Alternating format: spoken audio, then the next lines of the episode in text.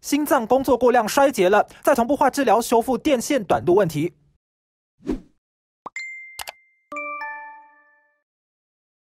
心脏衰竭，俗称心脏无力，可能因为血压过高或冠状动脉被血块阻塞，影响血流；也可能因为心脏瓣膜病变等种种原因，造成心脏必须加重工作负担，导致帮补功能恶化而产生心衰竭。患者会有疲倦、呼吸困难、水肿等症状。我们在治疗心脏衰竭里面，它是非常多样性的。有一部分人可能会遇到的原因，就是所谓的传导的问题。心脏的神经传导是从右心房的窦房结发出电讯号开始，刺激左右心脏同步收缩来帮补血液。不过，当传导出问题，左右心收缩不对称，心脏得更卖力工作，才能输出足够血液，进而产生严重心衰竭。若是标准心衰竭药物治疗成效不彰，就需要考虑心脏再同步化治疗或稀释。术起搏治疗，心脏衰竭需要做心脏带再同步化治疗的人呢，就是因为左束这边左边的传导呢，它产生了严重的阻滞。再同步化治疗就是放一根电线，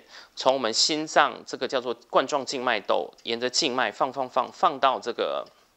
心脏的外面。那从这边呢，从这边在局部让它放电，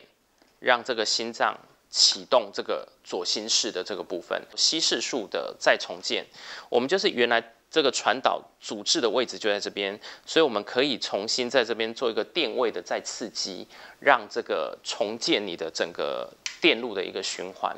两种手术方式都需要在锁骨下制作皮下口袋，植入电子仪器，视患者情况植入时可搭配可吸收式抗菌网袋，进一步降低感染风险。一旦发生了这种仪器电子植入仪器的感染，我们必须把整个电子仪器都移除掉。如果这个仪器是因为电池的电量耗尽，你必须重新植入，那么如果要移除导线，那它所